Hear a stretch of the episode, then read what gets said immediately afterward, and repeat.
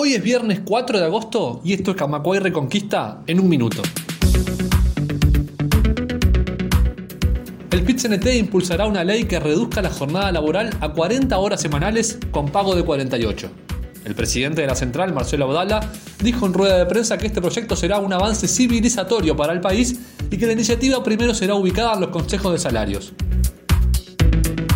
La Asociación de Funcionarios Judiciales del Uruguay se declaró en preconflicto contra el decreto que limita el máximo de días de licencia remunerada a un total de nueve días.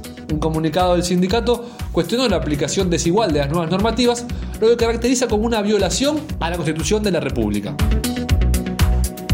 El juez Javier Gandini confirmó la existencia del documento sobre detenidos desaparecidos que el ejército oculta porque contiene datos sobre los enterramientos.